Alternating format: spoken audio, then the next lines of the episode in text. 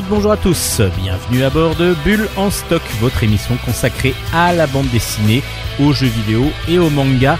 C'est Steven au micro et nous sommes ensemble pour plus d'une heure afin de vous présenter les nouveautés des mondes graphiques que nous aimons dans lesquels nous aimons plonger et surtout que nous aimons découvrir pour vous et surtout partager avec vous. Les conseils de Bulle en stock, c'est vraiment ce qui nous intéresse le plus, c'est vraiment vous inciter à aller découvrir les nouvelles bandes dessinées, les nouveaux mangas qui viennent de sortir. Je dis nous parce qu'évidemment Hélène est là pour cette dernière émission de la saison.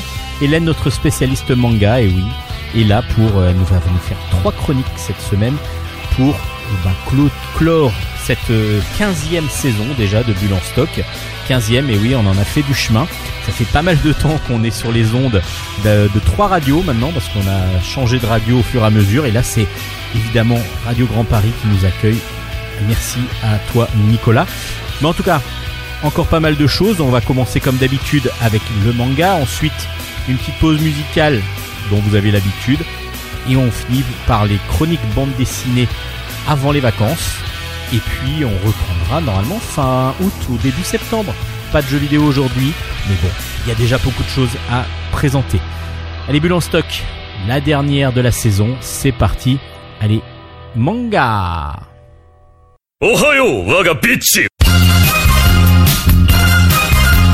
Chronique manga.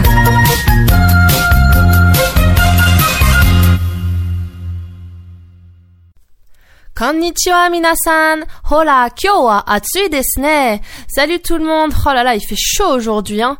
Bon, ok, je vous l'accorde. C'est pas une entrée très très originale, mais je savais pas trop comment commencer ma chronique et euh, je me suis rappelé que ma maman d'accueil au Japon me disait tous les matins Atsui, Atsui pour dire à quel point il faisait chaud, comme euh, l'été au Japon est quand même très lourd et humide.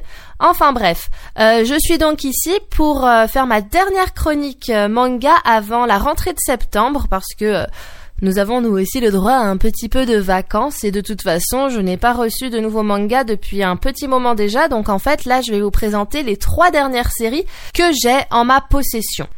Donc j'enchaîne tout de suite avec la première qui s'appelle Le vieil homme et son chat. C'est écrit par Neko Maki qui est en fait euh, une collaboration entre deux, euh, deux personnes, un tandem d'illustrateurs et de dessinateurs donc euh, Nekomaki. Euh, le tome 4 a pour sous-titre Le vieil homme et son chat boivent du petit lait. Nous sommes du coup dans ce manga en compagnie d'un vieil homme. Son nom c'est Pepe Daikichi.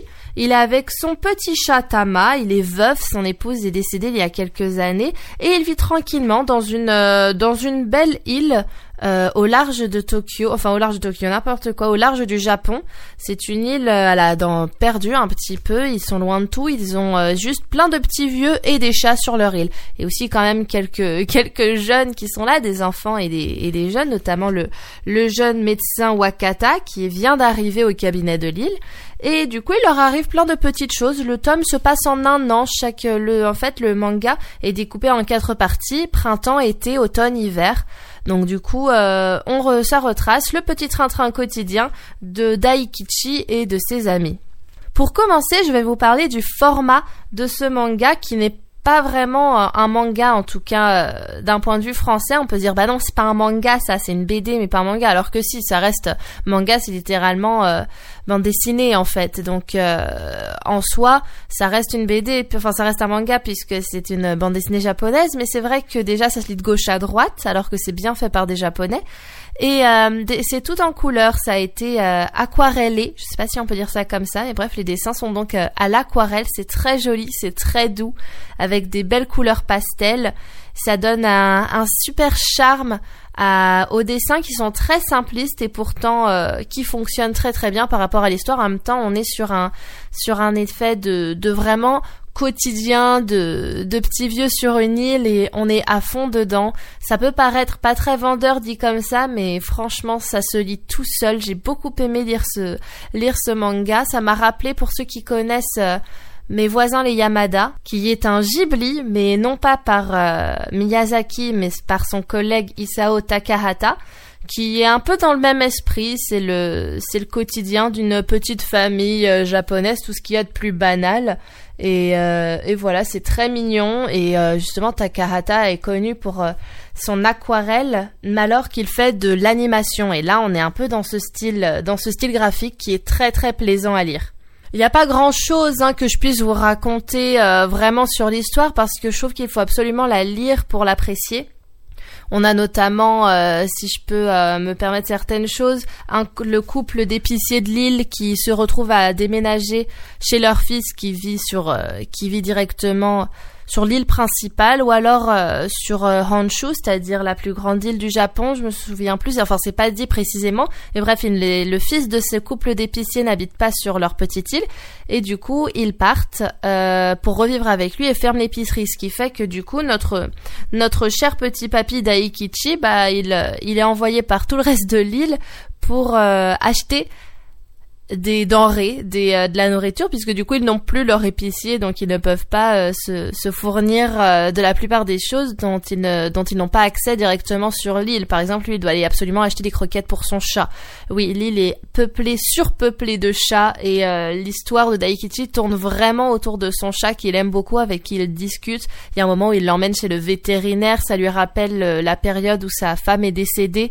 C'est prenant, c'est beau, c'est touchant que de que d'adjectifs positifs pour parler de, de ce petit de ce petit manga du coup qui est vraiment agréable qui peut être euh, sympa à lire avec un enfant jeune ou alors pour une euh, pour un adulte qui a envie de se détendre avec quelque chose de simple et de tranquille une, euh, une vie sur une île quand même euh, au milieu du Japon, moi, euh, je trouve que ça, ça reste quand même assez utopique. J'adore, j'adore cette idée. C'est très beau. On vit au travers des saisons avec eux. Et si vous aimez les choses qui se lisent tranquillement sous le soleil, c'est une très bonne lecture. Donc je vous redonne les références. C'est donc Le vieil homme et son chat par Nekomaki. J'ai oublié de vous dire que c'était aux éditions Casterman et ils en sont donc au tome 4. Avant la prochaine chronique, je vais vous laisser avec un petit interlude musical qui vient tout droit du jeu vidéo Nier Automata. Pour ceux qui connaissent, ils savent déjà à quel point la bande originale de ce jeu vidéo est absolument magnifique et celle que j'ai choisie là pour euh, cet interlude s'appelle Peaceful Sleep.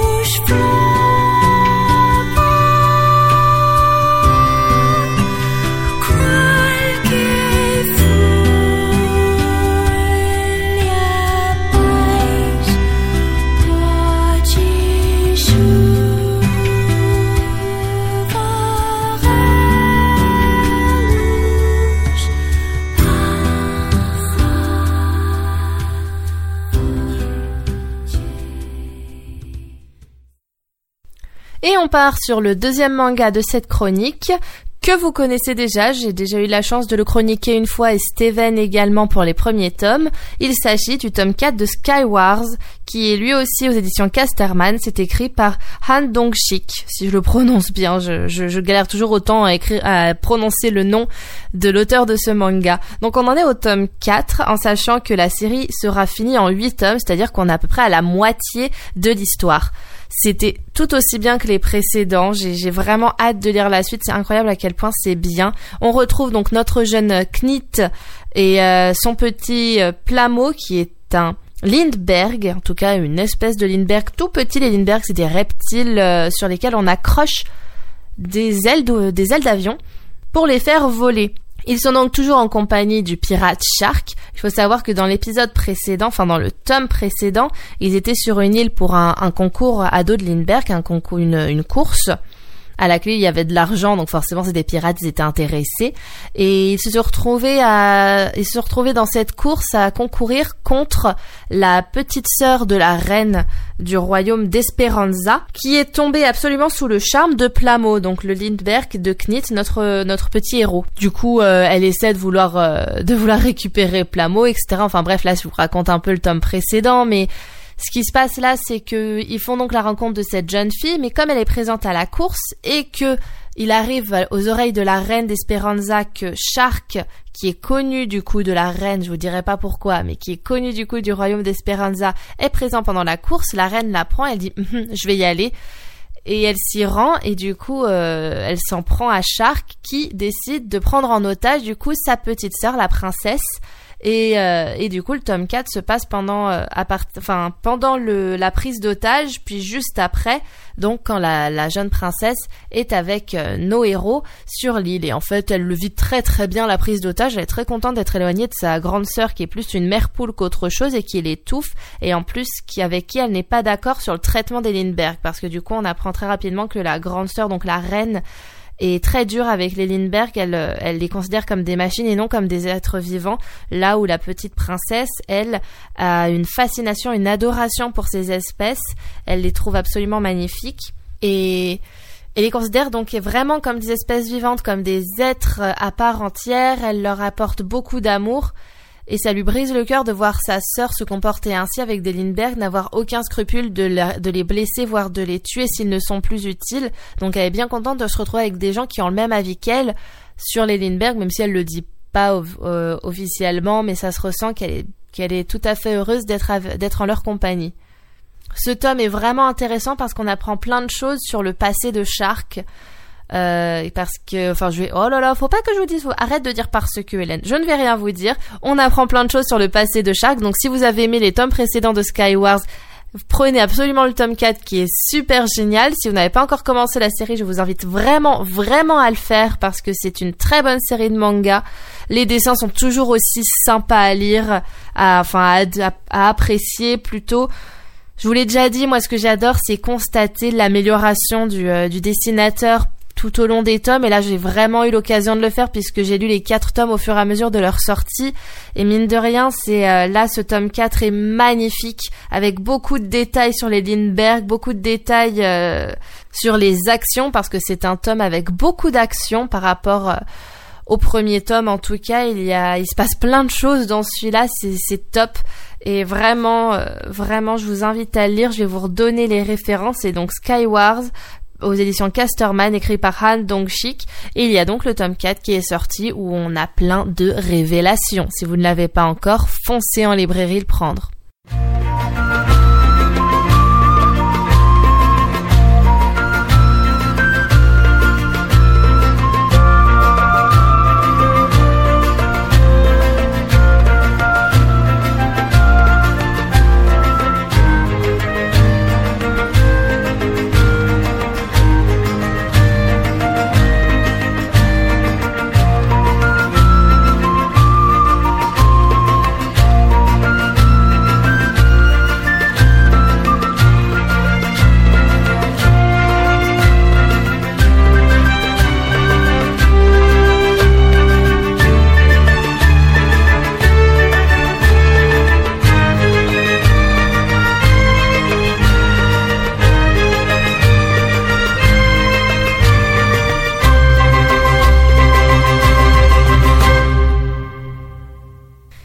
Il arrive déjà l'heure de vous parler du troisième et dernier manga de cette chronique, qui est Shadows House, sorti aux éditions Glénat et écrit par Somato. Les deux premiers tomes sont d'ores et déjà disponibles et le troisième sortira début septembre. Là, on part sur un CNN fantasy qui est absolument génial. Vous, commencez à avoir l'habitude avec moi. J'adore euh, les CNN et j'adore le fantasy et là c'est les deux ensemble donc autant vous dire que j'ai suradoré cette série. De quoi ça nous parle? Ça nous parle d'une famille qui s'appelle la famille des Shadows. Ce sont des, des nobles qui ont une particularité, ils sont couverts de suie, mais une suie en fait qu'ils fabriquent. Et du coup, on ne peut pas voir leur visage ni leur corps, on ne voit que leurs vêtements et vaguement une forme, une euh, silhouette mais pas leur visage, pas leur expression de visage, et on sait pas trop, il semblerait qu'ils euh, soient victimes d'une malédiction. Et pour essayer de vivre avec, ils, euh, ils ont appris à fabriquer des poupées vivantes, qui sont donc des personnes qui sont à leur entre guillemets effigie, puisqu'on ne connaît pas réellement l'effigie de ces, enfin des shadows, mais en tout cas ils ont la même coupe de cheveux, ils ont la même taille, ils ont euh, et du coup ils vont leur servir de corps factice quand ils seront en sortie. Ils les poupées vivantes devront mimer euh, chacune des expressions de visage, chacun des sentiments que le shadow en fait euh, sera à ce moment-là en train de ressentir en discutant avec la personne en face de qui il sera. C'est un peu compliqué dit comme ça, mais pour refaire simple, donc nous avons en tout cas pour les personnages principaux Kate qui est une shadow et qui a en sa compagnie une poupée vivante du nom de Emiliko. Et donc Emiliko aura comme devoir de suivre Kate partout pour pouvoir représenter chacun des sentiments, chacune des émotions que Kate voudra euh, faire ressentir, on va dire, quand elle discutera, quand elle marchera, quand elle vivra sa vie en fait. Elle aura toujours sa, chère Emilico qui sera à côté d'elle pour, euh, pour lui servir d'illustration vivante, de, tableau, enfin voilà, vous voyez ce que je veux dire. Sauf que forcément, Emilico, ce n'est pas une poupée vivante comme les autres. Beaucoup de poupées vivantes se contentent juste de d'être une poupée, de ne vivre que au travers des shadows, là où Emilico, en fait, c'est une petite fille très curieuse, qui a soif d'en apprendre plus sur sa maîtresse, mais aussi sur le manoir gigantesque dans lequel elles vivent ensemble. Là où normalement une poupée vivante n'a pas à se poser trop de questions. Il ne faut pas qu'elle s'embrouille l'esprit avec des pensées dites inutiles. Je cite le manga.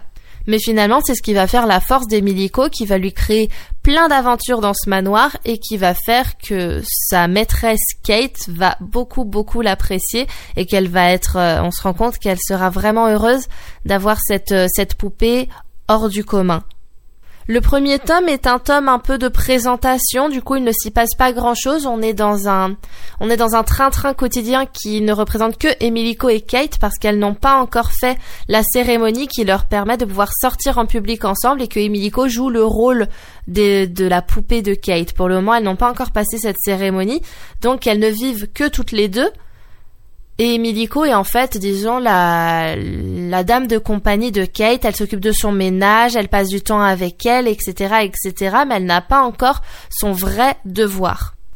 À côté de ça, elle côtoie quand même d'autres d'autres poupées vivantes au moins une fois par semaine. Elle se fait un certain groupe d'amis. Elle s'appelle Lou, Mia et Rosemary, ce sont ses premières amies. Après, il y en a d'autres qui apparaissent, mais je ne vais pas tout de suite vous les présenter parce que ces autres apparaissent dans le tome 2. Mais donc, nous avons Lou, Mia et Rosemary qui deviennent des amies poupées vivantes d'Emilico parce que une fois par semaine, toutes les poupées vivantes se réunissent pour faire un grand ménage dans l'intégralité du manoir parce qu'il faut savoir que la suie que dégagent les membres de la famille Shadow a des pouvoirs magiques et elle peut devenir, euh, on va dire, méchante, enfin mal intentionnée si jamais il y en a trop qui s'accumulent à un endroit, elle peut prendre vie et euh, à s'attaquer aux poupées vivantes ou alors aux membres de la famille Shadow. Donc il faut absolument que les poupées soient intransigeantes sur le ménage, soient absolument parfaitement bien organisées pour qu'il ne reste plus une seule trace de suie dans l'intégralité du manoir pour éviter que ces, que ces choses malveillantes ne viennent à s'en prendre à qui que ce soit. À côté de ça, Emilico va au fur et à mesure suivre normalement des cours de bonne manière pour apprendre pour se préparer, on va dire, à son futur devoir de poupée vivante. Je vais m'arrêter là sur l'explication de l'histoire, je vais passer aux graphismes qui sont à tomber par terre. J'adore, c'est une ambiance un peu à la un peu victorienne, on situe je pense à peu près au une espèce de 18e siècle à peu près, c'est sublime. J'adore ce genre de dessin, j'adore ce genre de style, ça fait un peu comme euh, comme Black Butler. Non, je vous dis 18e, c'est peut-être même 19e. 19e siècle. Là, je dirais que je situerais ça à peu près comme Black Butler. Et c'est, c'est très très beau, les personnages sont magnifiques. Il y a des phases où ils sont un peu euh, c'est-à-dire qu'ils sont représentés un petit mignon pour des petits sketchs un peu plus humoristiques, un peu plus légers. Mais il y a énormément de détails. Entre chaque chapitre, il y a une explication sur la tenue que doit porter la poupée vivante euh, en fonction de la tâche qu'elle doit accomplir à l'instant T. Elle a plusieurs tenues. C'est superbe. J'ai euh, j'ai vraiment accroché surtout le tome 2. Le tome 1 peut paraître un peu longuet puisque c'est donc une présentation du manoir. On visite un peu les lieux avec Emiliko qui découvre cet endroit puisqu'en fait elle est elle ne connaît rien d'autre, en fait, elle vient de naître en quelque sorte. Et du coup, on découvre avec elle ce lieu euh, au travers de ses yeux d'enfant. Et c'est dans le tome 2 qu'on commence à avoir de vraies choses se passer, des vraies expériences, des vrais événements qui ont lieu. Et ça devient génialissime. Je n'ai qu'une hâte, c'est que le tome 3 sorte. J'ai regardé, donc je vous l'ai dit, c'est début septembre et euh, je suis pressée comme tout de pouvoir le lire.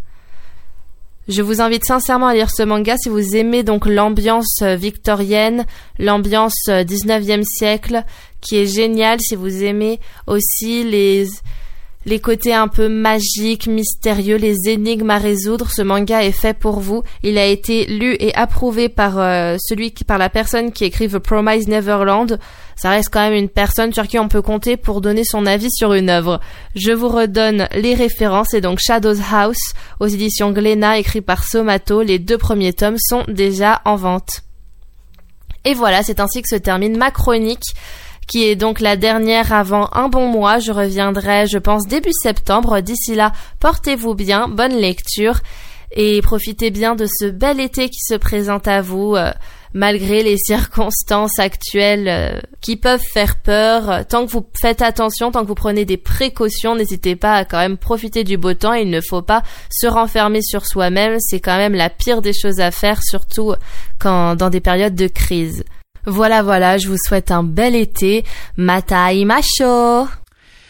Vous venez d'écouter Hélène pour euh, les dernières chroniques de la saison de manga. Merci à Hélène d'avoir tenu toute la saison. On la retrouve à la rentrée pour de nouvelles présentations de manga. D'ici là, on va passer aux chroniques bande dessinée, mais juste avant, on passe une petite pause musicale. Bon, qu'est-ce qu'on va écouter? On va écouter, écouter, puis vous allez découvrir, et je vous dis juste après ce que c'était.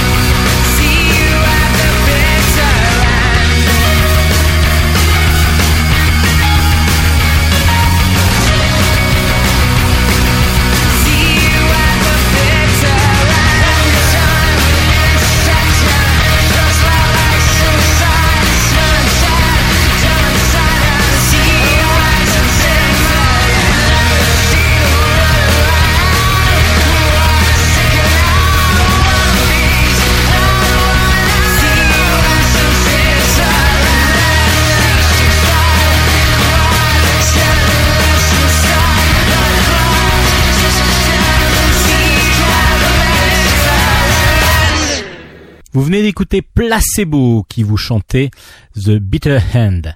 Maintenant, on passe aux chroniques bande dessinée. Chronique bande dessinée. Corps en grève. Corps en grève, c'est un roman graphique de deux autrices, Valentine Bouc au scénario et Amandine Vadre Puntus au dessin. C'est aux éditions Stenkis. C'est un roman graphique très politique parce que nous sommes à Lyon en mars 1973 et on va suivre le destin et la lutte de 23 travailleurs tunisiens, 23 travailleurs tunisiens immigrés sans papier et ils vont devoir lutter pour justement ne pas être expulsés de France alors qu'ils ont un travail, ils ont la possibilité donc de travailler, mais on ne leur donne pas du tout de logement et surtout on ne leur donne pas de papier. Ils doivent trouver, enfin lutter contre contre ça. Et le gros problème, c'est une nouvelle loi qui vient de paraître, disant qu'en gros, tous ceux qui veulent demander la nationalité française, en tout cas un titre de séjour français, doit pouvoir justifier d'un emploi de un an. D'un an, mais en tout cas un contrat de un an.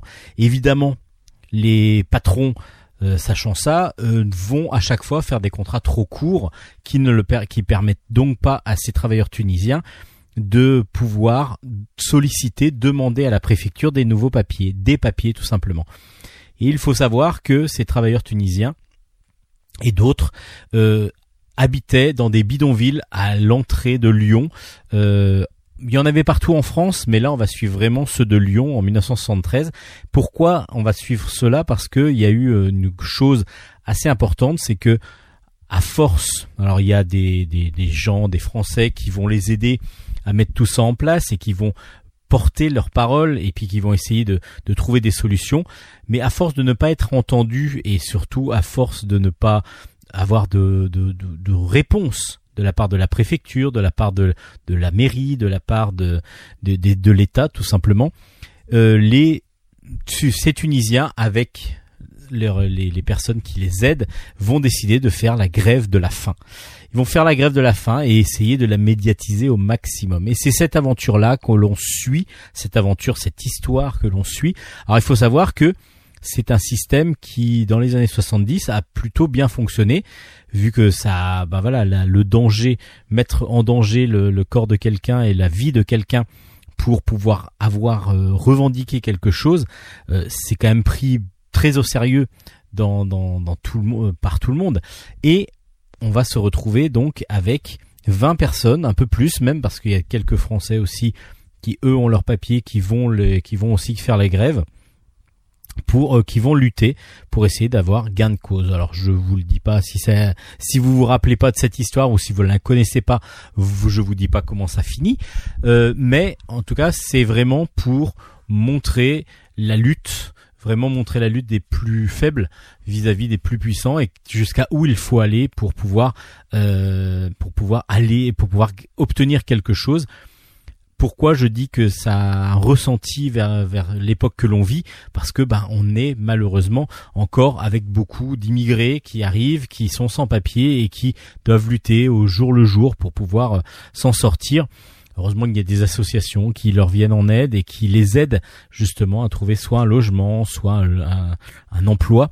En tout cas, Corps en grève nous raconte cette, cette aventure, cette, cette histoire, et vraiment est, simple à, suivre, alors que on pourrait, euh, si on n'a pas vécu cette époque-là, peut-être se, se dire oh là ça va devenir compliqué parce que c'est très politique.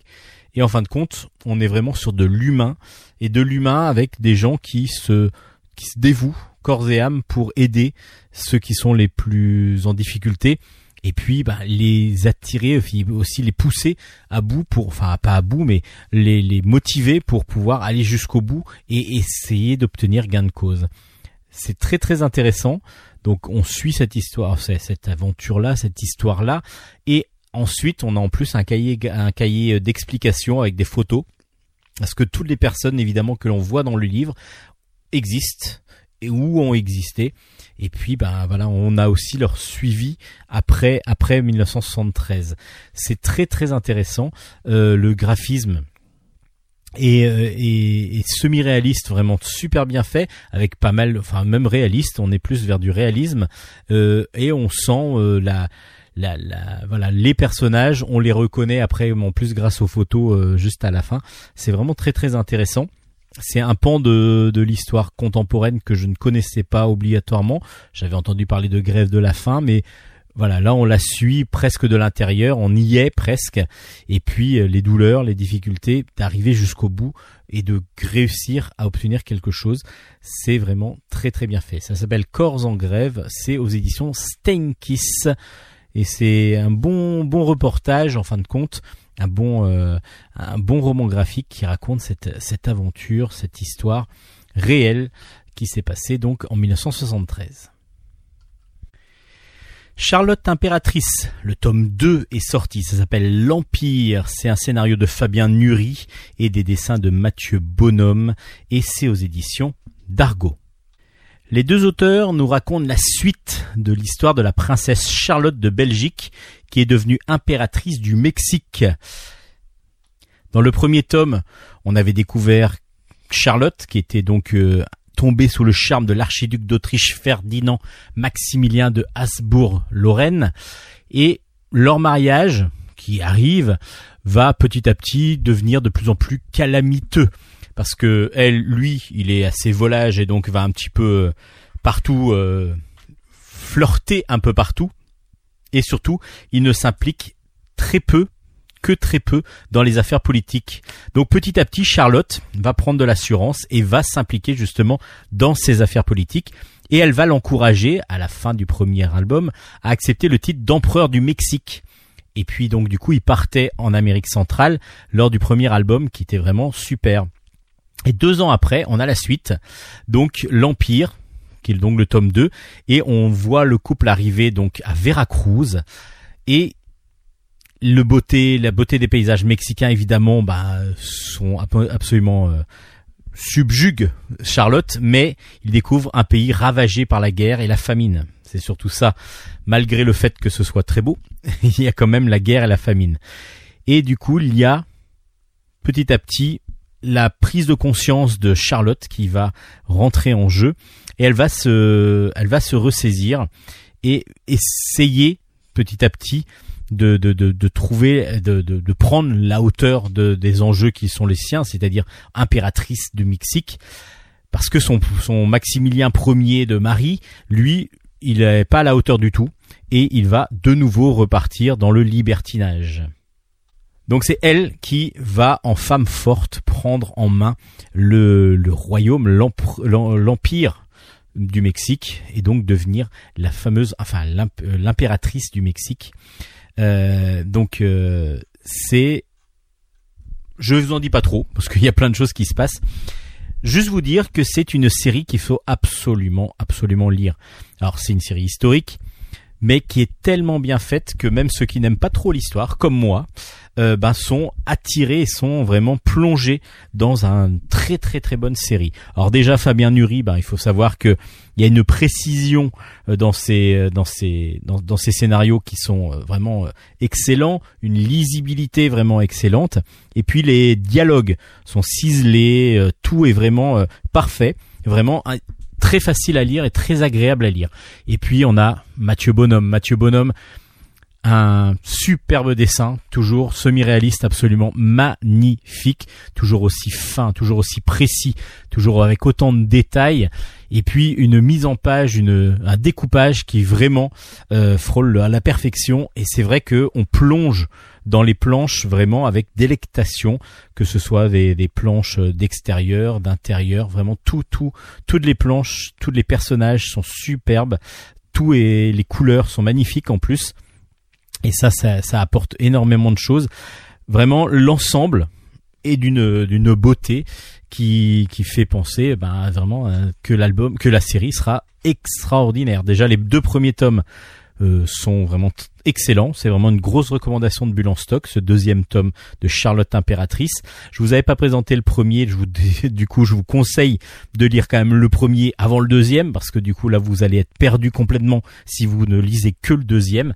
Mais ce Charlotte Impératrice va être une grande série de quatre tomes normalement. De Fabien Nury et Mathieu Bonhomme et je vous le conseille vivement, c'est vraiment absolument magnifique graphiquement et puis comme je vous disais le dialogue euh, les dialogues oui, mais le scénario, du coup, c'est vraiment au cordeau, comme d'habitude avec Fabien Nury, une précision euh, chirurgicale, et puis le dessin est absolument magnifique, Mathieu Bonhomme, dans ses œuvres, dans son art et dans son grand art, parce que vraiment, on a des planches absolument sublimes.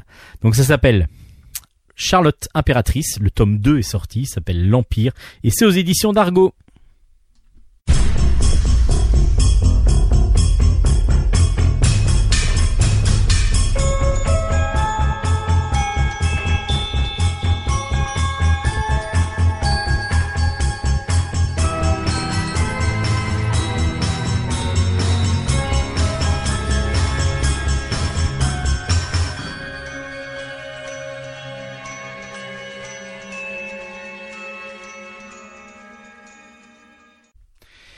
Les licteurs. Les licteurs, je vais vous expliquer tout de suite ce que c'est. Alors il y a le tome 1 et le tome 2 qui sont sortis en même temps.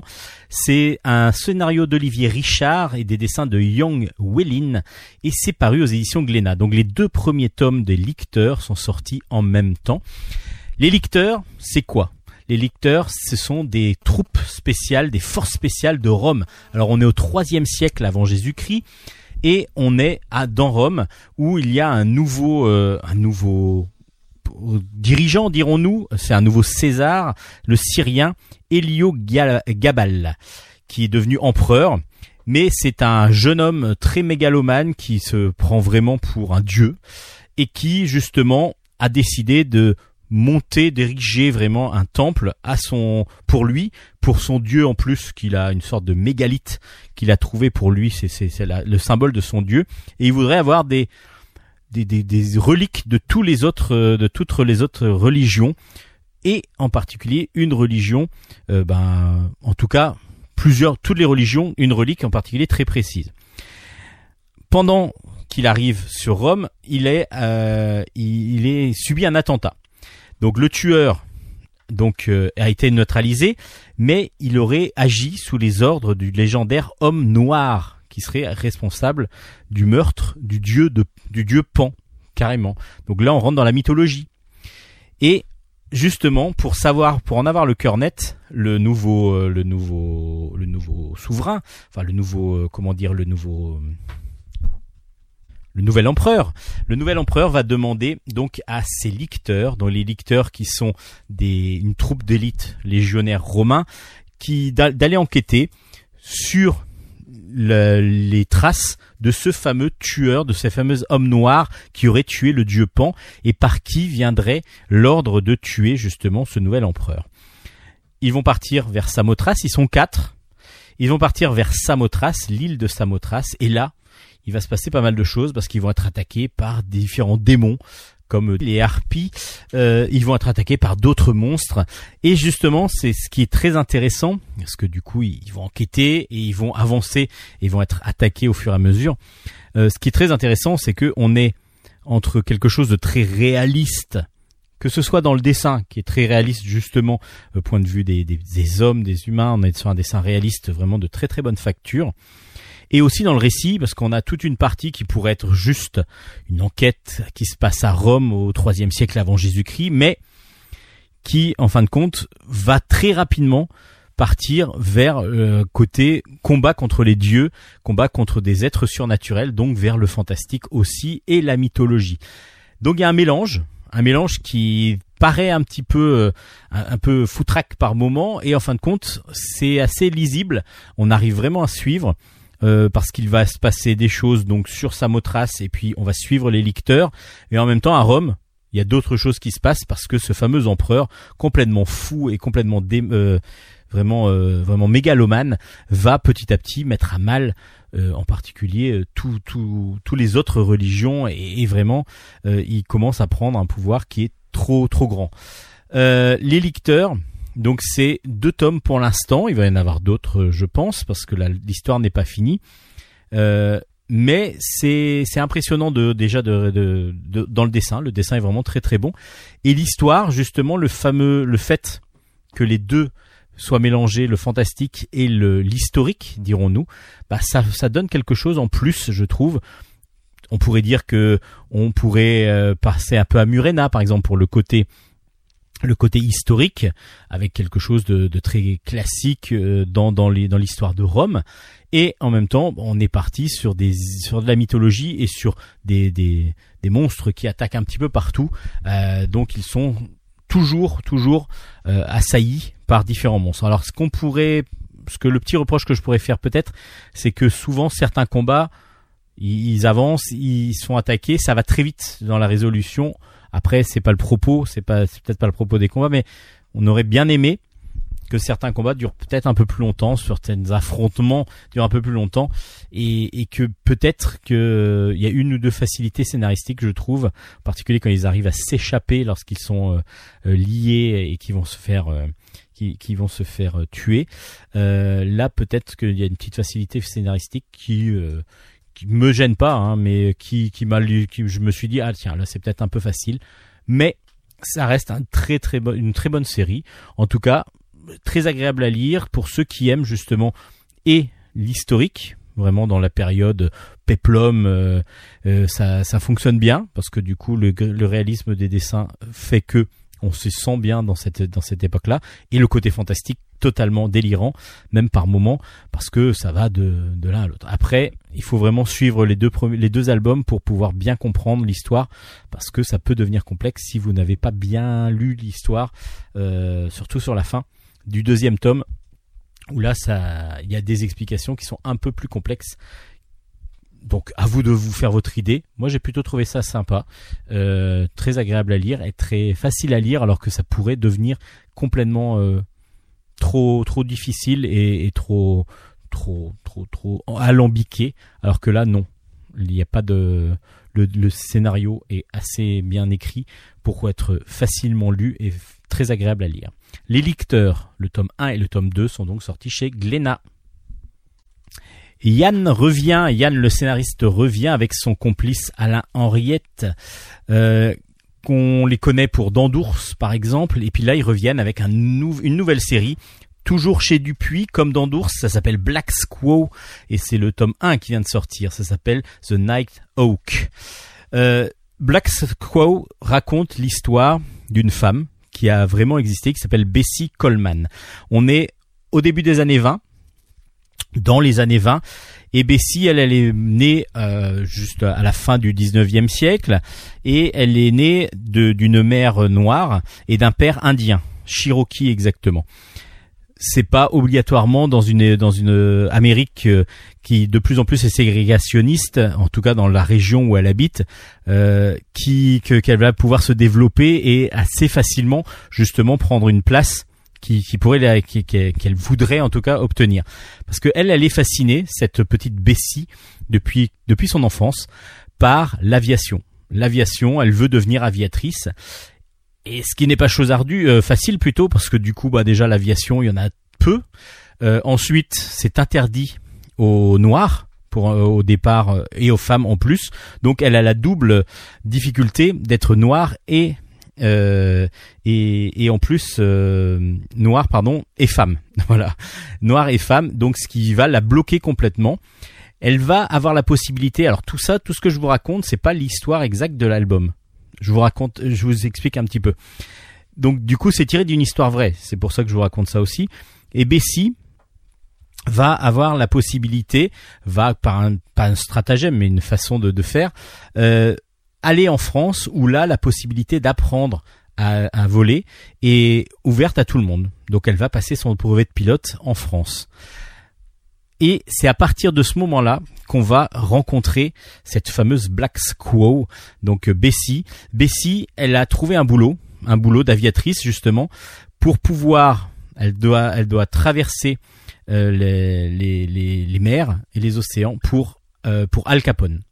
Al Capone, on est dans les années 20, je vous rappelle, aux États-Unis, la prohibition, l'interdiction de l'alcool, et donc ben, de la pègre qui commence petit à petit à mettre tout en place pour que les jeux, l'alcool, euh, la prostitution, tout ça se soit caché, mais en tout cas fonctionne toujours. Donc euh, Al Capone étant un des chefs de la pègre, va l'engager pour faire les transactions, donc pour aller chercher de l'alcool euh, en fraude et traverser comme ça les océans pour euh, pour pouvoir euh, ramener ensuite euh, l'alcool l'alcool pour pendant le pendant le temps de la prohibition. Et c'est comme ça qu'on va rencontrer Black Squaw donc Bessie qui arrive pour avec le comptable de Al Capone sur un endroit dans un endroit où il fabrique de la contrebande d'alcool. Et puis ben elle, elle est là juste pour euh, pour pouvoir faire le le pilote et pour pouvoir amener à bon port et l'alcool évidemment et aussi les personnes qu'on va lui demander euh, de, de traverser, de faire traverser. Pendant ce récit que l'on va suivre, le récit actuel dans les années 20, on va avoir des petites parties où euh, elle va se rappeler de sa jeunesse, elle va se rappeler de différents épisodes quand elle a eu son avion et ainsi de suite. Et puis bah on attend la suite tout simplement parce que Black Squaw tout de suite on est pris pris pris euh, en fascination par cette femme superbement bien dessinée par Alain Henriet évidemment parce que Alain Henriet, il a toujours son style très très fin, très classe, très classieux. C'est vraiment un album superbe, superbement classieux, comme dans d'Ours hein, et dans tous les albums qu'il a fait. Le dessin est d'une précision, d'une finesse, d'une beauté absolument magnifique. Et puis Yann nous intéresse tout de suite à cette euh, jeune demoiselle que l'on voilà qu'on a envie de qu'on a envie de découvrir, qu'on a envie de connaître. Et justement, il y a toute une partie à la fin de l'album qui permet euh, de préciser toute la toute sa jeunesse. Alors je pense qu'après on va revenir aussi dans le récit de l'album en lui-même à sa jeunesse et à différentes parties de ce qui de ce qui a composé son son évolution à cette Bessie euh, Coleman. Mais là vraiment on est sur un premier album d'une d'une série qui nous donne envie tout de suite de continuer. C'est d'une lisibilité euh, parfaite on est sur un dessin absolument magnifique. On est, en plus, quand il y a les scènes d'aviation, bah l'avion prend vraiment la place dans la planche, donc ce qui fait que la planche est plus libre, plus ouverte, il y a moins de texte, et donc du coup, bah, automatiquement, les planches sont absolument magnifiques. En particulier celle de l'hydravion qui, qui démarre euh, de, des îles où ils sont allés chercher les l'alcool l'alcool en fraude. Et ensuite, on est sur un récit qui, comme je vous disais, nous tient à cœur parce que on, apprend à connaître cette, cette nana qui est vraiment une, une femme absolument vraiment euh, vraiment exceptionnelle parce que c'est la première aviatrice euh, donc afro-américaine euh, qui a eu le droit donc de, de, de, voler et en plus elle va se lutter contre le Ku Klux Klan parce que le Ku Klux Klan commence vraiment à l'époque à monter euh, vraiment a monté euh, énormément après la, après la guerre de sécession et du coup, elle va réussir à faire détruire un avion du Ku Klux Klan, ce qui va pas obligatoirement les, bah ça va pas être le le porter, les, le Ku Klux Klan va pas vraiment le apporter dans son cœur. Donc du coup, la lutte contre le Ku Klux Klan démarre aussi dans cette euh, dans, dans, dans cette dans cet album. Donc là, la lutte pour le droit des femmes, la lutte pour le droit des noirs et des, des étrangers tout ça, c'est dans cet album-là et en plus dans cette série-là, parce que c'est que pour l'instant le début de la série. On espère que ça va continuer euh, vraiment sur le même euh, dans le même acabit. Je vois pas pourquoi ça changerait avec les deux auteurs qui sont aux manettes, mais en tout cas aux commandes ou au pas comme euh, voilà aux commandes de l'avion, aux commandes de l'album. Mais en tout cas, Black Squaw est vraiment une très très bonne série qui commence. C'est une grosse recommandation de Bulle en stock et c'est paru aux éditions Dupuis. was a teenage wedding and the old folks wished him well. You could see that Pierre did truly love the mademoiselle. And now the young monsieur and madame have rung the chapel bell.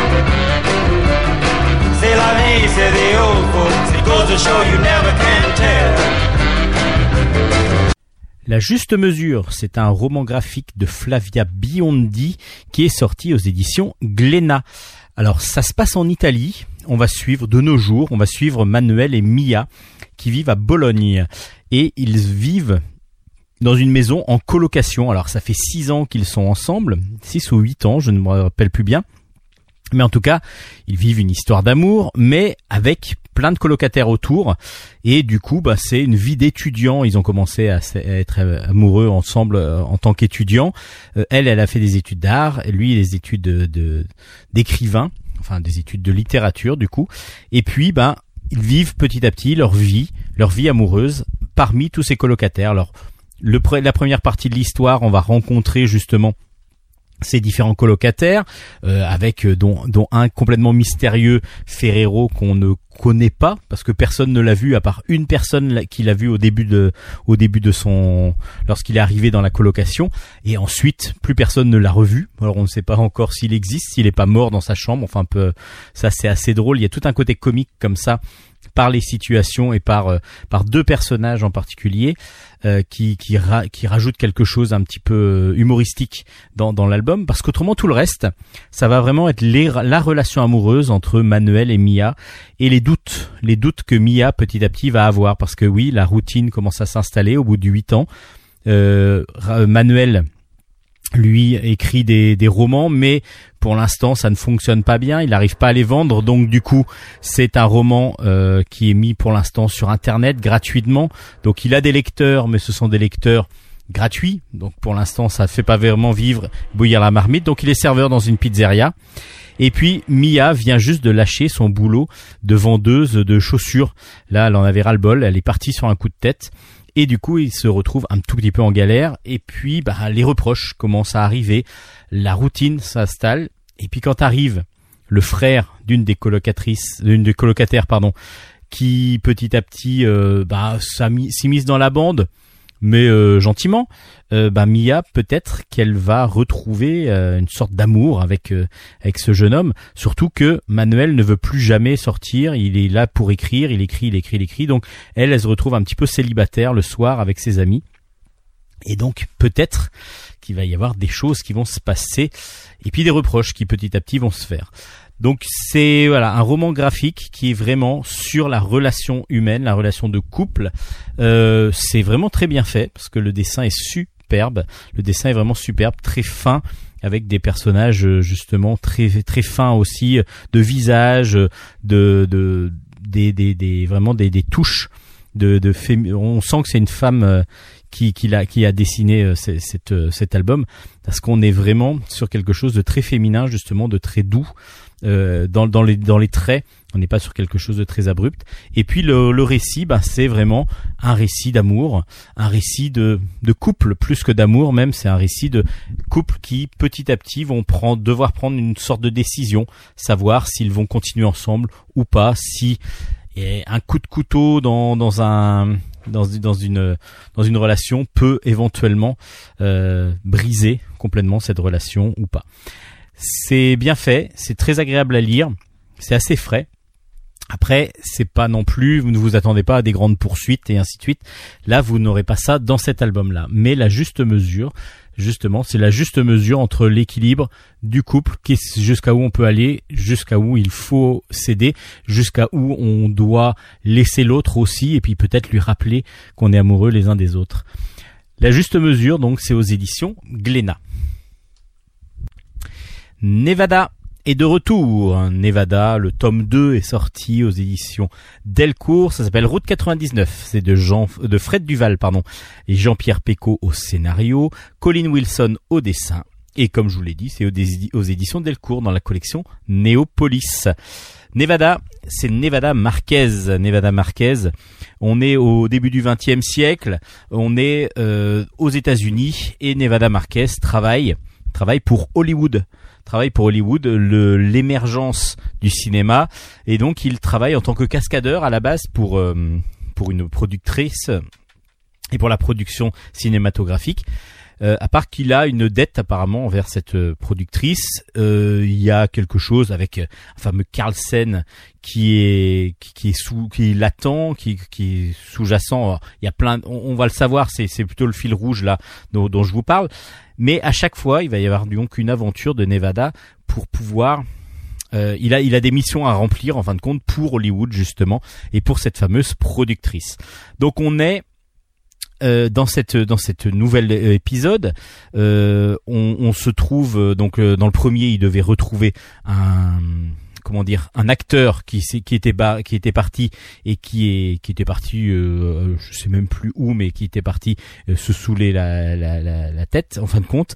Et il fallait absolument qu'il revienne sur le plateau le plus vite possible. Donc Nevada était parti à sa poursuite. Là cette fois-ci il a une mission autre. C'est il va devoir aller chercher de de la drogue de de l'héroïne et l'ame- l'acheminer euh, vers euh, vers Los Angeles. Du coup, il va jusqu'à Chinatown, donc la ville où, euh, enfin le, le quartier où il va y avoir, où il va récupérer la drogue, et il va devoir l'amener par la, cette fameuse route 99, qui est une gr- grande route. Ben nous on connaît le plus la route 66 à la base, mais la route 99 c'est des grandes routes toutes droites qui traversent comme ça les déserts euh, et qui euh, qui donc euh, sont euh, quadrillent un petit peu tous les États-Unis. Là, il va devoir prendre la route 99, qui est une nouveauté, une nouveauté dans cette euh, dans, dans le paysage américain. Mais évidemment, ça va pas se passer comme vous le doute, comme vous en doutez, aussi bien que ce que ça devrait euh, ça devrait être. Tout d'abord, Nevada euh, va récupérer la drogue et va avoir maille à partir avec un, un truand, un truand qui euh, de la pègre qui essaye de lui raqueter cette drogue. Lui, évidemment, refuse, part, et puis donc est pourchassé pendant tout l'album par cette fameuse pègre qui veut récupérer absolument euh, déjà son honneur, mais aussi la drogue. Et puis, cette pègre est suivie de près par le FBI, parce que le FBI veut, la, veut prendre le, ce chef de la pègre en, en flagrant délit. Et justement, peut-être que le fait qu'ils poursuivent Nevada va devenir un flagrant délit et donc vont pouvoir le prendre sur le fait pour pouvoir l'emprisonner. Et voilà, c'est parti comme ça. C'est une un road movie, un, un- vraiment un- une poursuite à travers les, les États-Unis, à travers les plaines désertiques des États-Unis, euh, sur cette fameuse route soi- 99 qui vient juste d'ouvrir. Alors euh, Nevada va avoir des problèmes évidemment, il s'en sort assez bien, euh, en tout cas au début, et puis après il va rencontrer une, une femme. Enfin voilà, il y a plusieurs, vraiment plusieurs péripéties qui se passent. Je vais pas tout vous raconter, loin de là, mais sachez que c'est vraiment une très très bonne série. Déjà le premier m'avait beaucoup plu parce que le personnage fait vraiment style cowboy et pourtant il est à moto. Et on est vraiment à la fin du Far West et au début de l'ère de, la nouvelle ère euh, l'ère moderne va-t-on dire de des États-Unis. Et donc on est vraiment avec un personnage qui pourrait aussi bien être un cowboy qui a des qui pourrait être euh, un peu euh, voilà un cowboy sur le retour comme bah, quelqu'un d'assez moderne. Donc lui il est vraiment entre les deux. Il vit sa vie assez solitaire et en même temps voilà il, a, tellement il a un passif assez grand. Donc on, on, découvre petit à petit ce qui se passe euh, avec en particulier sa productrice. Enfin la productrice Hollywood euh, pour qui il travaille. Et évidemment il s'en sort assez assez facilement et assez bien surtout. Et c'est super prenant. C'est super prenant parce que même si on imagine à chaque fois que voilà c'est un héros et que ça il va pas il va pas avoir trop de enfin il va pas il va pas mourir. En tout cas on l'espère. Euh, pour l'instant en tout cas on est pris on est tenu en haleine par ce scénario qui est somme toute est assez simple. Une poursuite entre trois groupes de personnages. Mais le dessin de Colin Wilson nous entraîne vraiment vraiment vraiment dans le désert complet et c'est absolument magnifique. Les planches sont d'un réalisme comme d'habitude dans avec le avec euh, Colin Wilson vraiment sont d'un super beau euh, réalisme. Et puis on est dans le dans le, dé- dans le désert on est à Chinatown au, dépa- au début de l'album et on ressent la foule on ressent le on ressent le, le, le- aussi l'émergence de tout ce qui est euh, tout ce qui est véhicule à moteur par exemple. On n'en voit que quelques uns mais par contre on voit quand même la foule on voit on voit tout ça. Et puis on a euh, on a après le désert le désert sur la route 99 justement où peu de véhicules passent mais euh, où euh, Nevada va avoir fort à faire contre cette fameuse pègre qui le poursuit. Nevada, le tome 2 est sorti et c'est vraiment excellent, vraiment excellent, une bonne recommandation, de grosses recommandations de Bulle en stock parce que du coup c'est euh, c'est assez frais, c'est ça ressemble à des choses qu'on aurait pu déjà euh, lire, mais le personnage il est complètement charismatique et tout de suite on le prend, euh, on le prend en sympathie, même si on se doute qu'il a pas que des bons côtés. Donc euh, j'espère que ça va être développé après dans les autres albums. Mais il a quand même une, intégrité qui est assez qui est assez forte et puis euh, il est voilà, il est quand même droit dans dans ses dans ses pensées et droit dans sa façon d'agir. Et ça c'est vraiment très intéressant. Et puis le dessin de Colin Wilson de toute façon vous pouvez pas passer à côté sans vous arrêter et sans le regarder euh, très précisément parce qu'il est absolument magnifique. Vraiment, c'est un super dessinateur, mais ça on le savait déjà depuis quelques années quand même. Et là, euh, il y a un grand plaisir. Alors, par contre, il faudra qu'on m'explique. Euh, J'aimerais bien avoir un des auteurs euh, qui me l'explique, peut-être euh, sur la page Facebook de, de Bulle en stock. Pourquoi un cheval sur la couverture? Voilà, c'est juste ça. Euh, voilà, j'ai juste cette euh, cette euh, cette question à poser. Pourquoi un cheval sur la couverture? Si vous avez vous la réponse ou si un des auteurs écoute l'émission et a la réponse, ce serait super de pouvoir me l'expliquer. Voilà, je, je le comprendrai enfin peut-être. En tout cas, Nevada, le tome 2 s'appelle Route 99 et c'est un très très bon album encore du trio Duval, Pecco, Wilson.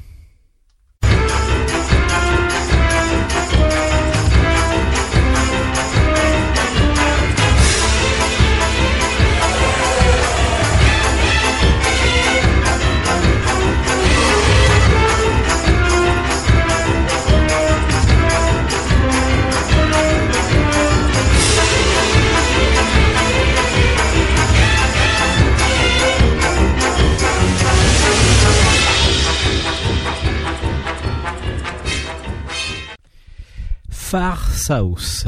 C'est un scénario de Rodolfo Santullo et des dessins de Leonardo, euh, Leandro Fernandez. C'est dans la collection Greenhouse de chez Glénat. Alors on se retrouve en plein milieu de la pampa, euh, la pampa argentine dans l'Amérique latine avec ben un bar, un bar, celui de Montoya. Ce bar va être la rencontre de toutes les personnes du coin. Alors souvent, ce sont euh, soit des alcooliques qui ont beaucoup de choses à raconter et qui racontent beaucoup de choses, peut-être même des choses fausses. Euh, on va avoir aussi beaucoup de gangsters, beaucoup de petites euh, de petites frappes, beaucoup de voilà tous les, les personnes que l'on va pouvoir croiser dans ce dans ce coin assez paumé quand même, mais qui va remuer beaucoup de choses parce qu'il va y avoir beaucoup beaucoup de règlements de compte en particulier, il va y avoir des trahisons, il va y avoir des des, des traîtrises qui vont se mettre en place. Et du coup, euh, dans le bar de Montoya, on va entendre toutes ces histoires, tout ce qui peut se passer, tout ce qui peut être vrai, tout ce qui peut être faux. Montoya, lui, il est imperturbable, assez neutre, même s'il il défend souvent celui qui est celui qui est le plus attaqué. On a vraiment l'impression de ça. Et puis surtout, lui, il veut le calme dans son dans, son bar. Et on va avoir comme ça dans plusieurs scénettes plusieurs euh, plusieurs histoires où on va nous raconter ben, comment euh, la grappa par exemple que, que va vendre Montoya euh, c'est une grappa il lui reste une bouteille comment elle est arrivée là? Euh, la vengeance euh, des, des des frères euh, Luparski sur sur un sur sur un sur un homme pourquoi il se venge de lui parce qu'il y a quelque chose qui s'est passé et puis on va avoir en fil rouge on va avoir en fil rouge un homme un homme qui euh, est une sorte de comment on appelle ça d'arlésienne. On ne le voit pas, on ne sait même pas s'il existe, mais on, on sait que euh, il s'appelle euh, Carpaccio, euh, Carpincho Lopez et Carpincho Lopez, lui, il a la, il est, il est apparemment, euh, c'est le plus grand euh, meurtrier, le plus grand, euh, le, le plus grand, comment dire, gangster du coin et personne ne le connaît. Personne ne le connaît, personne sait même s'il existe vraiment. Alors il y a toute une légende autour de lui qu'il va aller vers les plus riches et ceux qui justement euh, sont les plus euh, les plus vulnérables, au contraire les plus mieux protégés. Et il va réussir à les rendre vulnérables pour pouvoir les attaquer, pour pouvoir les les faire descendre en flèche. Et Carpincho Lopez, lui, c'est l'icône. Et cette personne, c'est marrant parce que du coup, cette personne, on va la suivre. Enfin on va suivre, on va avoir des bribes comme ça dans les différentes histoires, parce que les différentes histoires, on a l'impression qu'elles ne sont pas liées, et en fin de compte, elles sont totalement liées, enfin pas totalement, mais à chaque fois il va y avoir des choses, et le, la dernière histoire d'une dizaine de pages va regrouper quasiment tous les personnages que l'on a pu voir dans les petites histoires d'avant. Far South, c'est absolument génial parce que c'est super bien écrit. On est vraiment dans du polar euh, assez glauque, assez sombre, violent, souvent violent. Euh, alors la couverture est magnifique. Et vraiment est magnifique, tout en couleur, avec beaucoup beaucoup de, de relief, euh, avec une sorte de 3D quasiment, qu'on on a vraiment l'impression d'avoir un relief énorme grâce à la couleur. Et tous les débuts d'histoire vont avoir comme ça un dessin qui va marquer, euh, qui va reprendre un des personnages ou l'ambiance de ce qu'il va y avoir dans l'histoire. Par contre, l'histoire, les planches de l'histoire sont complètement différentes. Elles sont en noir et blanc. C'est du noir et blanc avec une couleur à chaque fois. Alors il va y avoir une couleur euh, un peu grisée, euh, il va y avoir un petit peu de, de, de jaune, il va y avoir suivant les suivant l'histoire de l'ocre. Euh, à chaque fois, une histoire va avoir une, une tendance comme ça à, la- à une couleur en plus du noir et blanc. Par contre, il y a un jeu sur le noir et blanc qui est absolument magnifique. On est vraiment sur une recherche graphique. Euh, c'est fait pour du noir et blanc à la base. S'il n'y avait même pas les couleurs, la couleur supplémentaire de chaque histoire, euh, ce ne serait même pas grave. Mais en même temps, ça donne du relief supplémentaire. Mais le noir et blanc, la gestion du noir et blanc est absolument magnifique. Euh, si vous aimez Bernett et Abouli, par exemple, euh, si vous aimez euh, voilà ces histoires et ces dessinateurs qui magnifient les, les polars avec du noir et blanc. Si vous aimez euh, Sin City par exemple de, de, de, Frank Miller, vous allez vraiment apprécier, adorer ces, ces dessins euh, qui sont euh, vraiment absolument magnifiques. Et on n'est pas déçu en fin de compte que la couverture nous ne nous, nous serve pas la même chose. Donc nous on a l'impression que on s'est un peu fait avoir lorsqu'on ouvre la- l'album parce qu'on se dit bah attendez euh, là c'était tout en couleur la couverture elle est magnifique. Et puis en fin de compte à l'intérieur on n'a pas tout à fait ça. En fin de compte ça ne dérange pas parce que comme je vous dis les débuts de chapitre à chaque fois ont vraiment une un dessin couleur qui, est sublime. Et puis l'intérieur vraiment pour le polar pour le vrai polar qu'on retrouve assez glauque assez sombre euh, on retrouve vraiment une très très belle ambiance noir et blanc qui est absolument magnifique avec des personnages charismatiques avec des gueules pas possibles voilà on est on est proche de la caricature par moment dans les gangsters voilà on est vraiment sur du très très très bon album euh, c'est une grosse découverte et une grosse grosse euh, recommandation de Bulle en stock. Règlement de compte chez les Gauchos, c'est le sous-titre de Far South euh, aux éditions Glénat. Je vous le recommande grandement, c'est vraiment absolument magnifique. Dans la famille Vieille Pierre, je demande Kai cette fois-ci. Alors la famille Vieille Pierre, c'est une série euh, d'aventures, d'aventures de, toute une famille justement, et où on va récupérer, enfin on va récupérer.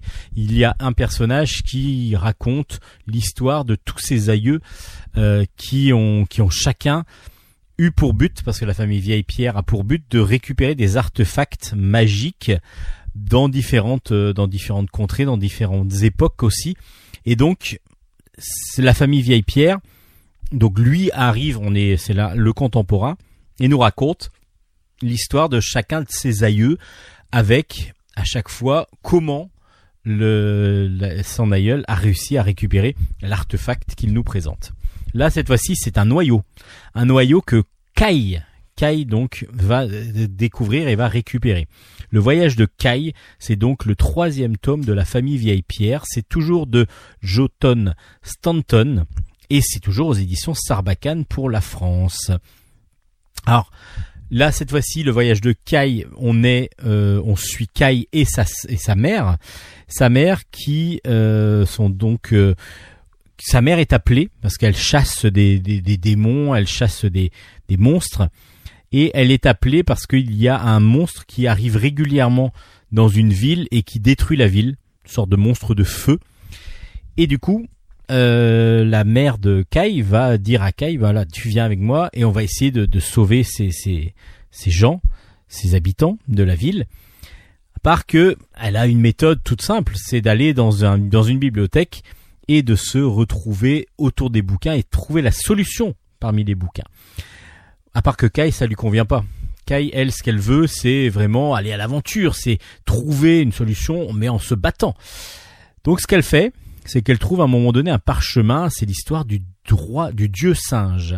L'histoire du dieu singe est une histoire euh, qu'on connaît tous euh, la plupart du temps si vous avez un tout petit peu suivi la enfin si vous connaissez un tout petit peu les légendes chinoises et ainsi de suite, le dieu singe, c'est un dieu, c'est un singe qui devient petit à petit qui récupère des artefacts juste comme comme une comme une lance par exemple d'un d'un démon des mers et qui va devenir comme ça très fort mais qui va aller jusqu'à euh, à force de d'être fort de vouloir avoir l'immortalité et ça va pas obligatoirement lui réussir. Et Kai euh, va découvrir que ce roi singe euh, a peu, euh, peu, enfin, est, est prisonnier d'une sorte de main de, de, de, pierre et il va, elle va essayer de le, de le délivrer parce qu'il se dit bah voilà le roi singe est très fort donc je vais pouvoir détruire le monstre grâce au roi singe. Par que le roi singe il est voilà lui il est très égoïste donc dès qu'elle va réussir à le délivrer, il est très égoïste et puis surtout lui ne veut que son sa voilà son but à lui c'est de trouver l'immortalité et donc il va essayer de profiter du fait que Kai va le va le délivrer pour essayer de de finir en fin de compte à lui sa mission et il s'en fiche complètement de Kai. Que va-t-il arriver? Comment Kai va-t-elle réussir à convaincre Va-t-elle même réussir à convaincre le dieu singe, le roi singe? Le roi des singes exactement. C'est, je suis en train de dire le dieu, mais c'est le roi des singes. Le roi des singes va-t-il, va-t-elle réussir à l'obliger à venir euh, avec elle euh, battre ce monstre? Et puis voilà, comment, euh, comment se fait-il que l'artefact que l'on rencontre au départ est un noyau, un noyau de pêche?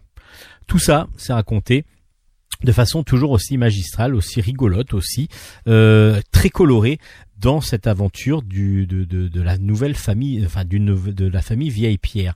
On avait déjà suivi euh, Lucie avec l'énigme du Sphinx, on avait Arthur et la corde d'or, et là cette fois-ci, on part sur donc une légende plutôt chinoise, parce qu'en fin de compte, chaque euh, aventure, c'est une c'est une, légende, une légende qui, qui vient d'un de différents pays. Là, on est sur une légende chinoise, donc euh, avec le dieu singe, évidemment mis à la sauce de la famille Vieille Pierre, c'est-à-dire que l'histoire du dieu du roi singe est expliquée, mais n'est pas identique parce qu'elle reprend après que le roi singe se soit fait euh, donc bloqué et attrapé.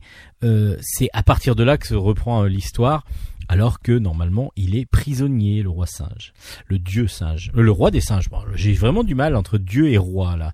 En tout cas, la famille Vieille Pierre, je vous avais déjà recommandé pour les plus jeunes et puis c'est c'est plutôt fait de façon alors c'est une bande dessinée mais il y a des textes et il y a des images. On n'est pas vraiment sur des bulles, on est vraiment sur du texte et des images plus comme une sorte de de livre euh, de livre d'illustration mais super bien fait super belle euh, avec un dessin un peu cartoon qui fonctionne super bien très dynamique et puis beaucoup de couleurs beaucoup de couleurs très vives et très très agréables à, suivre. Donc c'est une très très bonne série qu'on je vous avais présenté déjà euh, depuis les deux premiers tomes. Là le voyage de Kai est le troisième tome de la famille Vieille Pierre aux éditions euh, Sarbacane a recommandé grandement pour toute la famille parce que vous pourrez vous lire ça à vos enfants et puis les enfants prendront plaisir aussi à découvrir ces aventures de la famille Vieille Pierre.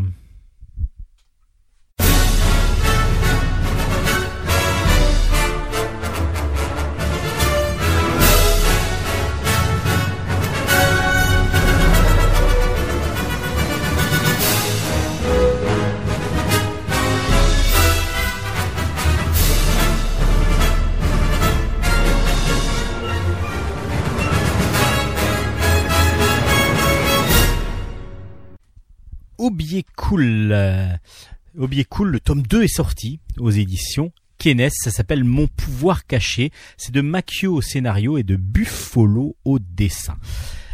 Je vous avais déjà parlé du premier tome, Obi Cool. J'avais adoré ça parce que du coup, ça, c'était assez, même si ça partait pas sur quelque chose de très original, on arrive sur un, un jeune homme qui euh, change de collège parce que sa mère a dû changer d'établissement, elle est prof de maths, et il arrive dans un collège où il est maltraité par euh, ben, un petit peu pas, pas, pas vraiment maltraité au départ parce qu'il a un choix à faire. C'est-à-dire qu'il y a une bande d'assez euh, d'assez méchants jeunes hommes qui euh, lui disent euh, ben voilà euh, soit tu fais partie de notre bande soit on te maltraite et puis la bande rivale qui en fait de même. Donc lui il se retrouve entre deux, deux feux et il se voilà, il est pas bien. En plus, les bandes évidemment ce que- ce qu'elles veulent c'est pourquoi devenir ami avec euh, Aubier? C'est parce que Aubier est le fils de la prof de maths. Donc automatiquement, ce serait pour voler les corrections, ce serait pour voler les, les interrogations et ainsi de suite. Donc lui, il joue pas du tout le jeu. Donc il est plutôt maltraité. Il vit, voilà, il est pas très très pas très très à l'aise. Il vit donc seul avec sa mère, qui est donc prof de maths, et puis il y a son père qui vient de temps en temps. Euh, là, je vais spoiler pour ceux qui arriveront euh, juste après le, ceux qui n'ont pas lu encore le 1. Donc, euh, vous pourrez peut-être sauter à partir de là, mais vous, je peux juste vous dire que c'est très très bon. Son père, donc il le voit de temps en temps, mais son père est, euh, est absent assez régulièrement parce que, en fin de compte, il va découvrir que son père est un extraterrestre. Et oui, ses parents, il est le fils d'une terrienne et d'un extraterrestre. Et il va donc réussir à son père, en tout cas, veut le faire défendre. Donc il va lui donner des pouvoirs. Il va lui donner des pouvoirs, mais en fin de compte, qui ne, qui sont trop grands, trop gros pour pouvoir, euh, pour pouvoir être euh, humain. Donc euh, évidemment, ça va réveiller les soupçons. Alors ce que, va décider le père, c'est qu'il va l'amener tous les 15 jours, comme le fait des parents séparés, même s'ils sont pas obligatoirement, apparemment ils sont séparés, hein, le père et la mère, mais en fin de compte ils vivent pas sur la même planète. Euh, il va les, il va prendre donc Aubier qui va lui découvrir et nous en même temps le monde dans lequel vit son père. Avec des peuples, il y a plusieurs, euh, il y a trois planètes qui sont la planète de, qui sont, qui sont une planète triangle, enfin, qui forment un triangle de planètes et avec plein d'espèces. Et il va demander à, vu que son père est assez haut placé, il va demander à ce que Aubier ait la, une comment dire, une formation pour se défendre et donc une formation de combattant. Tout ça, c'est dans le premier et le deuxième tome. Alors le premier, on découvre que son père est extraterrestre. Dans le deuxième, c'est sa formation et puis bah, c'est super bien fait. Super bien fait parce qu'au départ, on se dit bon bah voilà, oui, on l'a compris que c'était. Mais dans le deuxième, on découvre vraiment davantage la planète et le monde dans lequel vit son père les tenants, enfin et puis tous tous les personnages. Et puis il y a des choses encore plus, voilà, son son, son meilleur ami, son ami euh, sur Terre est un peu original aussi. Elle est un petit peu à l'écart. Elle, euh, il comprend pas vraiment pourquoi, euh, pourquoi il, elle est un peu à l'écart comme ça. Et en même temps, ils ils sont fait un ami. Nous, on va le comprendre. On va le comprendre dans cet album-là, dans ce deuxième tome de Aubier Cool. Et puis Aubier, il faut savoir qu'il a un pouvoir normalement, vu que son père, euh, vu qu'il vient, il a moitié extraterrestre, il doit normalement avoir un pouvoir, mais par contre, le problème c'est qu'il n'arrive pas à savoir ce que c'est. Et ce qu'il va le découvrir dans ce deuxième tome, c'est vraiment super bien fait.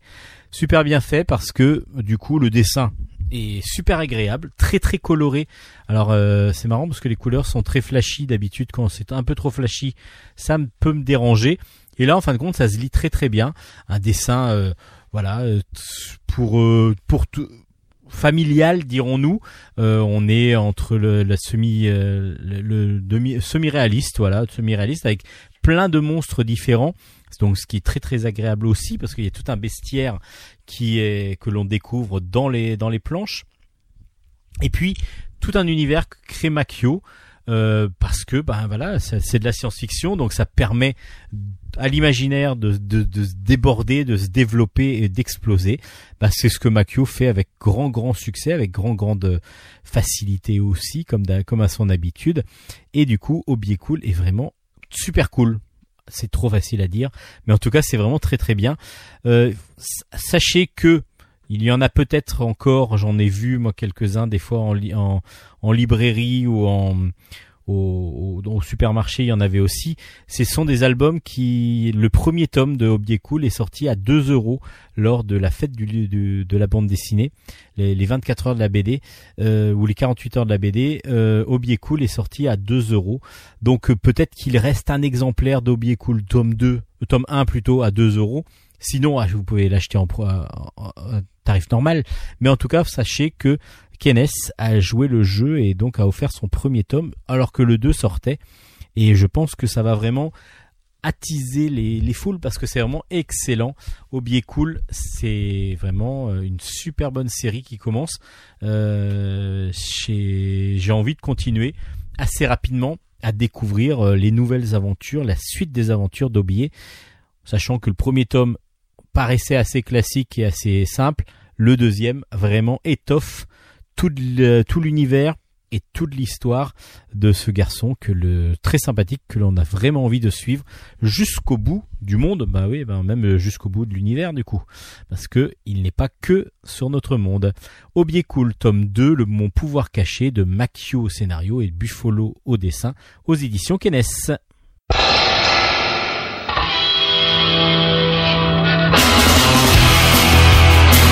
et voilà le dernier bulle en stock de la 15e saison de, bah, de cette émission, de bulle en stock tout simplement, est fini. Vous pouvez retrouver l'ensemble des albums chroniqués sur notre page Facebook euh, qui s'appelle Bulle en stock, Bulle avec un S, Bulle en stock, et vous pouvez aussi nous laisser des messages évidemment. Et puis, ben voilà, on va remercier euh, comme à notre habitude. D'abord, je vais remercier Hélène, Hélène pour sa chronique manga. On la retrouve donc la saison prochaine. Merci à Nicolas de Nicolas Godin de Radio Grand Paris qui est toujours là pour nous, qui nous héberge gracieusement et qui nous diffuse partout sur toutes les plateformes de streaming. Justement, vous pouvez aussi télécharger les anciennes émissions si vous en avez manqué. N'hésitez pas à aller chercher sur votre plateforme de streaming les différents, enfin de téléchargement euh, légal euh, les, différentes émissions. L'émission est gratuite, vous pouvez la diffuser comme vous, le désirez. Vous avez tout à fait le droit de le faire. Euh, elle est pour vous, l'émission, du moment que vous la touchiez pas et que vous la laissiez comme elle est. Vous avez tout à fait le droit de la, partager. Donc Bulle en stock, la 15e saison, ça prend fin. On va partir en vacances. On se retrouve juste après les vacances. Merci aussi aux éditeurs, oublié qui nous font confiance depuis 15 ans en espérant que ça va continuer. Allez, merci à vous auditeurs, auditrices qui êtes euh, nombreux euh, pour euh, à nous écouter régulièrement ou pas en tout cas. Merci à vous d'être fidèles et puis de, faire partager aussi Bulle en stock. Allez, je vous dis à la pas semaine prochaine du coup, à la saison prochaine. Bonnes vacances si vous y êtes ou alors ben, bon courage si vous n'y êtes pas. Allez, on se dit à très vite. Ciao, ciao, ciao, ciao, ciao.